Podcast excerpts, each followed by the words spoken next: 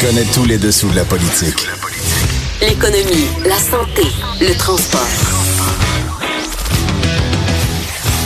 Chef du bureau d'enquête de l'Assemblée nationale. Antoine Robitaille.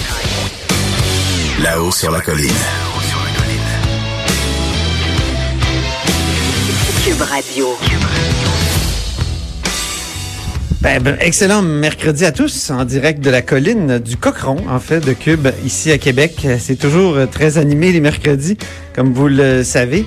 Donc, euh, période de questions, euh, Conseil des ministres. Et à 13h15, euh, on recevra euh, Marois Risky, député libéral de Saint-Laurent. À 13h30, un nouveau duo euh, va, va venir nous, nous, nous parler de, de l'actualité, euh, notamment des taxis aujourd'hui, puis du projet de loi 21, évi- évidemment. Lise Ravary, chroniqueuse au Journal de Montréal, et François Parenteau, chroniqueur et humoriste. Puis à 13h45, ben, comme tous les mercredis, on termine ça avec l'expert en environnement, Louis-Gilles Franqueur. Mais d'abord, il y a une vadrouilleuse en studio et notre compteur. Commençons par la musique de notre vadrouilleuse. Il y a de la joie. Bonjour, bonjour les hirondelles. Il y a de la joie. Dans le ciel par-dessus le toit. Il y a de la joie. Bonjour Geneviève Lajoie. Bonjour. Antoine. De Finalement, ça mamade, euh, la réflexion a été courte. Courte mais intense.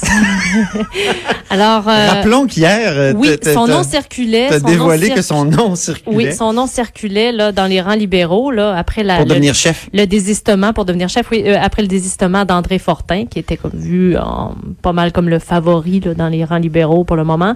Alors euh, après après réflexion, après avoir surtout jaugé ses appuis, Sam Hamad en est venu à la conclusion que il ne se lancerait pas dans la course à la direction du Parti libéral. Ce qui est intéressant de, de, de constater, je l'ai eu en entrevue ce matin, et euh, il fait une croix totalement sur euh, la politique provinciale, politique fédérale aussi, et quand on lui demande s'il fait une, une croix, par exemple, sur la politique municipale, il répond pas à cette question-là. Ah, ah, donc la mairie peut-être? Ah, il ne répond pas à Il cette laisse question. son nom circuler pour la mairie, euh, donc pour l'après la bombe. Oui. Ça, c'est fascinant. Ah oui. Ben, euh, on verra, mais en tout C'est cas, un homme qui était- de, de, de répondre ce matin. Euh, À l'extérieur de Québec, on n'a pas euh, conscience à quel point c'était un homme à Québec qui était, euh, comment dire, euh, je sais pas comment le dire effec- effectivement. Il Ben, était important. Oui, Il a été ministre responsable de la région de Québec, ça Mamad, euh, pendant longtemps. oui. Puis euh, Apprécié quand même des gens oui. de Québec, euh, disons-le. dynamique, très attaché euh, à la région de Québec. Oui, euh, en- anciennement, avant de, de se lancer en politique, rappelons que Sam Hamad était président de la Chambre de commerce de Québec. Oui. Et puis moi, dans une autre vie, Ah bon? alors que je jouais au soccer pour le Rouge et Or de l'Université Laval, Oui. ben j'ai connu Monsieur Hamad parce que c'est lui qui avait relancé l'équipe masculine de, de soccer de l'Université Laval. Il était très très impliqué dans la communauté, très Oui. connu à l'époque. Oui, oui, oui. Très... Mais, mais là, pour, pour les libéraux, là, euh, toi qui aimes tant les croix, euh, Geneviève, euh, c'est un chemin de croix, cette histoire-là de, de, de chefferie libérale, de, de, de l'après-couillard? Ben là, ça Parce que semble là, difficile. là. Parce que là, on a l'impression que personne, ça intéresse personne. Mais faut, faut savoir d'abord, là, bon, faut remettre les choses en perspective. C'est vrai qu'il n'y a pas de règles. Ça va être annoncé au Conseil national du mois de mai. Pour quelqu'un qui a une job en ce moment, euh, s'annoncer, c'est pas une bonne chose. Tu Ah veux pas dire à ton patron que tu vas t'en aller en politique. dans- puis, puis la course, ça risque pas d'être tout de suite, de toute façon. Mhm. Là, on- ça, ça risque d'être dans plusieurs mois. Donc, c'est c'est certain que la situation est pas parfaite. Et en plus, avec euh, 10% d'appui chez les francophones, euh, bon, les sondages, ça va pas bien. Euh, c'est sûr que ça attire pas tant de candidatures Il y a que... tout un débat sur tenir le, la, sur l'opportunité de tenir la course tout de suite ou d'attendre à plus tard. Oui, hein, puis il y a aussi un au sein du PLQ. Oui, mais il y a aussi un débat important sur est-ce que le prochain chef devrait provenir des régions Ah oui. ou pas, parce que en ce moment, c'est une course qui s'annonce très montréalaise. Et c'est ce que craignent. Moi, j'ai parlé à plusieurs élus hier, et il y en a beaucoup qui craignent que ça, soit montréalo-centriste. Lors du dernier sondage léger, euh, Jean-Marc Léger avait parlé du Liberal Party of Montréal. Alors, c'est c'est ça là. Est-ce qu'à un moment donné, en- si tu si tu euh, s'il y a que des candidatures de Montréal, euh, c'est pas c'est pas une bonne chose pour aller chercher euh, des francophones. En même temps. Geneviève, leurs élus sont à Montréal. Tout à fait. À part Sébastien Prou. Mais il y a- y, deux écoles de pensée là-dedans parce qu'il y a des députés à qui j'ai parlé aussi hier qui me disaient Oui, mais regardez Philippe Couillard. c'était un élu du lac Saint-Jean. On l'oublie, là. Et est-ce que vraiment ça a eu un impact? Est-ce qu'on a eu l'impression que c'était un premier ministre des régions? Ben, non, il fallait que je me rappelle Il que avait c'est vrai beau qu'il était élu du lac insister. Saint-Jean. Moi, je trouve qu'il avait beau insister, il y avait quand même le mot Outremont dans le front. Ben, voilà. Donc, Oui. donc, il y a deux écoles de pensée. Euh, on verra euh, ce que ça donnera, mais c'est sûr que euh, puisqu'il n'y a pas d'élus pratiquement en dehors de Montréal, ben, les candidatures, ça, ça, court pas les rues, là, les Mais il candidatures. doit avoir une bonne région. pression sur Sébastien Prou pour qu'il change d'idée, parce que Sébastien Prou, donc député de, de Jean Talon, ancien ministre de l'Éducation, euh, c'est le seul qui est, qui est député à l'extérieur de Montréal, vraiment, là, dans, ici dans la région de Québec, dans un bastion. Il a réussi à le conserver d'ailleurs. Euh, il doit avoir beaucoup de pression parce que lui avait dit non, non, non, je, je, je renonce à la chefferie. Mais je pense aussi que c'est pour les mêmes raisons, un peu que qu'André Fortin. Il y a lui aussi des jeunes enfants. Et ça n'a pas changé, ça, dans les derniers mois, dans les dernières semaines. Il y a toujours de jeunes enfants. c'est ça. Et euh, bien sûr, les gens lui prêtent aussi un- un- euh, peut-être un intérêt pour la mairie de Québec. Ah, lui aussi? Mais lui, il ne cesse de dire que de toute façon, il ne demeure pas euh, sur le territoire de la ville de Québec. Il est tout près, juste en dehors. Saint-Augustin. Mais bon, hein, déménager, ça se fait assez rapidement quand même. Ah oui, oui, c'est Jean-Paul Lallier. euh, S'était pris un appartement en ville. Euh, donc, euh, et, et là, il y, a, y a Gaétan Barrette qui pourrait être une solution pour les libéraux, une espèce Ben, de chef ben, de transition. Ben, Gaétan Barrette, euh, même au sein des troupes libérales, surprend beaucoup. là. Dans l'opposition, il est extrêmement efficace. Oui. Je vous, je vous cacherai pas que nous, les journalistes, le matin à l'Assemblée nationale, quand on attend les partis politiques euh, de l'opposition, on attend Gaétan Barrette. et moi, comme chroniqueur, ça fait deux chroniques que je fais sur l'utilité de M. Barrette dans l'opposition. Ouais, mais il, c'est un franc-tireur. Ben oui. Il a toujours le, le, le don de, de la jugulaire. Tu sais, il vise Oui. la jugulaire. Ben, il voit ça- la jugulaire Oui, là où plusieurs ne la voient pas. Exactement. Oui. Mais euh, hier, euh, il a euh, totalement fermé la porte. Euh, je On peut l'écouter d'ailleurs, oui, on peut l'écouter, ce Gaétan Barrette hier. Juste c'est clair, juste c'est bien sûr de bien comprendre. Là, aujourd'hui, vous nous dites, c'est certain que je n'y vais pas dans la course. Oui, oui, moi je ne vais pas dans la course. OK. Bon. Bon, OK, c'est clair, mais moi, je me souviens très bien d'un tweet de 2012 ou de 2014. Je me souviens, ben, je me souviens très bien du tweet, mais je me souviens pas de l'année où il avait dit je ne serai pas candidat. Puis quelques jours plus tard, il était candidat. Ben, nombreux sont les politiciens qui, après avoir dit que ça ne les intéressait pas, d'un coup, euh, Jean ont changé d'idée. Ben voilà. Jean Charest avait dit. euh, Je Donc, pas euh, candidat. mais bon, il a quand même été clair euh, hier pour la première fois parce qu'avant, à chaque fois qu'on lui posait la question, il, il, il- il lançait une blague en disant ben il est tellement pas populaire au- auprès de la population. Mhm. Il était vraiment pas populaire auprès de la population ça, selon les derniers sondages. Euh, mais je veux dire ça, ça se change aussi en politique. Pierre Moreau, le retour de Pierre Moreau, lui aussi. Ben, avait- Pierre Moreau, il a reçu beaucoup d'appels hier. Oui? Oui, il a reçu beaucoup d'appels. Mais là, il vient de commencer un nouvel emploi euh, dans, dans son ancienne firme euh, d'avocat, d'ailleurs. Oui. Euh, celle où il Droit était- municipal? Oui, exactement. ça, hein? Là, maintenant, il est associé donc euh, au, à ce Oh. cabinet-là. Et donc, euh, j'imagine que pour lui, euh, c'est pas intéressant non plus pour son employeur de voir que son nom circule. Mais c'est certain qu'il y a eu énormément d'appels hier.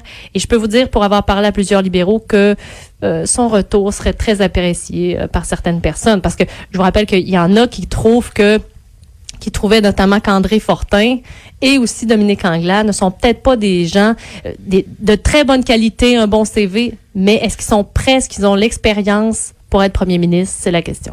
Évidemment, si on dit ça, ah, ça va, comment dire, ça, nuit encore plus à la candidature éventuelle de Marois. Parce Madame- qu'elle est encore moins expérimentée, mais elle a tout un CV aussi. Puis elle est flamboyante. oui, On va la recevoir tout à l'heure. oui, mais Oui. euh, Madame Risky, Restez oui, oui, elle, elle brasse la cage un peu, mais il faut pas oublier que euh, maintenant le, le Parti libéral a une façon d'élire euh, les euh, son chef Ouais. qui est toute nouvelle. Ah bon? et euh, euh, qui euh, est très compliqué. Alors l'expliquer, l'expliquer c'est très complexe, mais le tiers des votes va aux jeunes. Oh! Donc c'est là que Madame Risky euh, pourrait euh, se démarquer. Très intéressant. Ben, merci beaucoup, Geneviève Lajoie, donc correspondante parlementaire euh, au Journal de Québec, Journal de Montréal. À très bientôt. Maintenant, notre compteur, Jean-François Gibault, directeur de la recherche à CUNY.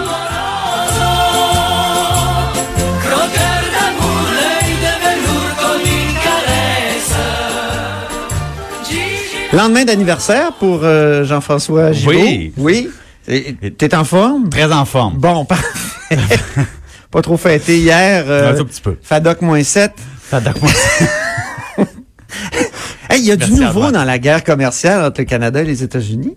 Ben, c'est-à-dire que ça, ça bouge un peu et surtout, euh, ce qu'on se rend compte, c'est que euh, il pourrait y avoir des conséquences énormes. Euh, on a vu euh, il y a quelques mois que euh, le président Trump avait remis en cause l'existence de l'ALENA. hein, tu te rappelles de ça?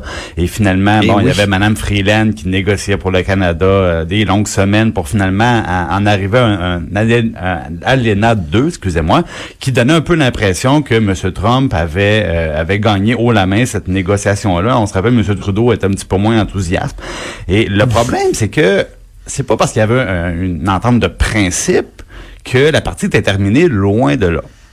Euh, évidemment, quand on signe des traités comme ça, ben, les parlements respectifs doivent approuver des ententes et ce Eh oui. n'est toujours pas le cas. Et là où ça devient intéressant, c'est que euh, le président Trump, lui, avait décidé du jour au lendemain qu'il imposait des tarifs euh, très importants sur l'acier et l'aluminium. Oui. Euh, donc, euh, 25% sur les produits de l'acier, 10% sur l'aluminium. Et ça, au Québec, euh, ça fait très mal et c'est très important. Et C'est curieux que ça fasse mal, hein, parce qu'au départ, on disait, ah, ça va surtout faire mal aux entreprises américaines qui vont refiler le prix à leur, euh, le coût finalement à leur, euh, à leurs euh, clients. Ben, Mais finalement, ça fait vrai. plus mal qu'on, oui, Ben, c'est aussi vrai. hein. C'est-à-dire que quand on a, par exemple, on, on exporte là au, euh, au Québec 90 là, de nos exportations d'aluminium, mais ça fait partie des, des exportations les plus importantes de l'économie du Québec. Ouais. Ça s'en va aux États-Unis. Ouais. Donc, on fournit une matière première en très grande quantité. Ça fait vivre des très bons emplois au Québec. On sait, les salaires dans nos alumineries, on en a parlé amplement, sont très élevés. Chez Et- ABI, notamment. et- notamment chez ABI, Alcoa, Rio Tinto, bon. Et euh, ces produits-là sont transformés aux États-Unis. Mhm. Et c'est sûr que quand les transformateurs américains, puis même ceux qui font des, des, des produits finis, euh, si leurs intrants coûtent plus cher, le produit coûte plus cher aux consommateurs américains. Donc, ça, ça ne sert pas personne. Mhm. Et du côté du Québec, juste, on a placé un peu les choses, 53 000 emplois liés à l'acier, 30 000 emplois liés à l'aluminium. C'est Hein, quand même, chiffres. euh, oui, oui, c'est Bon, gros. hein. donc, on, on- on parle de, d'impact très important. Et euh, comme le président Trump, c'est pas parce qu'on a signé euh, un nouvel accord que je vais abolir ça, ben ils sont maintenus ces tarifs-là. Et là, il y en a jamais été question, mais ce qui arrive, c'est que le gouvernement du Canada dit, ben moi, le, le- le nouvel ALENA, là, qui, euh, qui vous sert plutôt bien, je suis pas pressé de le déposer, le projet de loi qui, qui pourrait autoriser sa mise en vigueur. Là, ça. Et euh, donc, le projet de loi, il est pas là. Et lui, M. Trump, ben son problème, c'est que on le sait, il y a eu des élections. Et au De niveau- mi-mandat, oui. Des élections de mi-mandat. Au niveau de la Chambre des représentants, oups, les démocrates sont rendus euh, plus nombreux que les républicains. Et eux aussi veulent négocier. Donc, ils veulent un peu mettre le président euh, le, le président à genoux là-dessus. Ils demandent des concessions. Et là, M. Trump, il Ils dit... demandent des concessions sur... euh, Ben, c'est c'est pas nécessairement des affaires qui seraient incompatibles avec les intérêts canadiens. Des trucs, par exemple, qui prévoient des protections au niveau de l'environnement. là. Ah Donc, oui, ok. C'est pas nécessairement des, des, des choses qui seraient problématiques. Ce qui est difficile, c'est que la réaction de M. Trump, c'est de dire, ben vous savez, tant que notre nouvel euh, accord n'est pas euh, formellement entré en vigueur, approuvé par tout le monde, ben c'est les dispositions de l'ALENA 1 qui continuent à s'appliquer. Mhm. Et vous savez quoi? Je pourrais le déchirer. Et là, Oh. on revient à la case départ où, là, évidemment, on ça reviendrait serait- à l'allée, l'allée de, de, de ben, ce que ça 1988. voudrait dire concr- concrètement, c'est euh, des tarifs sur beaucoup plus de produits Ah, euh, ouais. avec notre principal euh, partenaire commercial. Et ça, ça serait pas drôle. Et au, au même moment, ben, là, nous, nos, euh, les, les, les- gens au Québec qui vivent de l'industrie de l'acier, de l'aluminium, ils ont peur qu'on lâche en premier. Et je voyais, là, deux, trois jours, il y a même un, espèce de tribunal du commerce qui disait, bon, en ce moment, là, il y, a sept produits de l'acier. Le Canada, dans le fond, dit, nous, on fait la même chose que les États-Unis, on met, on met un tarif supplémentaire de, de, de 25% mais là, on a une espèce de tribunal du commerce qui recommande l'abolition de ces tarifs-là sur cinq des sept produits touchés. Et là, les, les gens qui travaillent dans l'industrie nous disent, euh, ça serait épouvantable parce que les tarifs américains, c'est pas juste pour le Canada, hein, c'est pour tous les pays du monde. Alors, ils si on devient un des seuls gros marchés qui n'impose plus ces tarifs-là, on va se faire inonder de produits étrangers Ah oui. euh, à, à prix très faible, puis là, on risque de perdre beaucoup d'emplois. Et ça, je pense que ça a été heureusement rapidement écarté par le gouvernement, qui a plutôt réagi hier avec l'imp- l'im- l'imposition de nouveaux tarifs sur les produits américains. Et là, ce qui est intéressant, c'est que on cible les produits, euh, on cible les produits qui viennent des régions plus, euh, où, disons, où la, la, la majorité républicaine était plus faible. Et, c'est- Ah bon? et là, Ok. on, on- c'est des produits comme euh, d'alcool, le bourbon, hein, le, le, le- Ah ben oui, c'est la fameuse liste, là, les Harley Davidson, le les bourbon. Davidson, euh, le ouais, bourbon, ouais. du ketchup, euh, du jus euh, qui vient de la Floride, Ouais, ouais, ouais. Des, euh, des choses comme ça. Mais là, le whisky coûte plus cher, le, le- le Jack Daniels, disons. Là. Et là, c'est une région sensible. Alors, C'est ce que tu as bu hier soir pour ton anniversaire. Non, il y avait pas de ça, non. Non, non, non, ça c'est un peu trop tard boyau, hein. Ça, ouais. c'est un petit mardi, tu sais. c'est Petit mardi au Jack Daniels. un petit mardi au Jack Daniels. Euh, donc, ça devient un luxe un mardi au, Ja- au Jack Daniels avec les nouveaux tarifs. ah ben, ça coûte plus cher. C'est ça. Donc, euh, à suivre, parce que les, les conséquences sont, sont très importantes. Parfait. Et euh, on va voir quelle direction ça prend. Merci. Puis demain, on discute euh, peut-être de la caisse de dépôt. Demain, on pourra on a un de la sujet tout prêt, tout chaud, mais euh, il nous manque un peu de temps. Ouais, eux aussi brassent des, des gros sous. On sait que j'aime ça beaucoup. les- ouais. Ben oui, ben oui. c'est le compteur, c'est pas pour rien. C'est pas pour rien qu'on l'écrit C-O-M-P. T-E-U-R, parce qu'il nous raconte des, Des trucs. histoires de chiffres. Mais c'est aussi des chiffres, il compte. Oui, parfait. Merci. Sur cette précision. Euh, écoutez, restez des nôtres, parce qu'après la pause, on reçoit Marois Risky, député libéral de Saint-Laurent. puis On a plein de choses à se dire, elle et moi.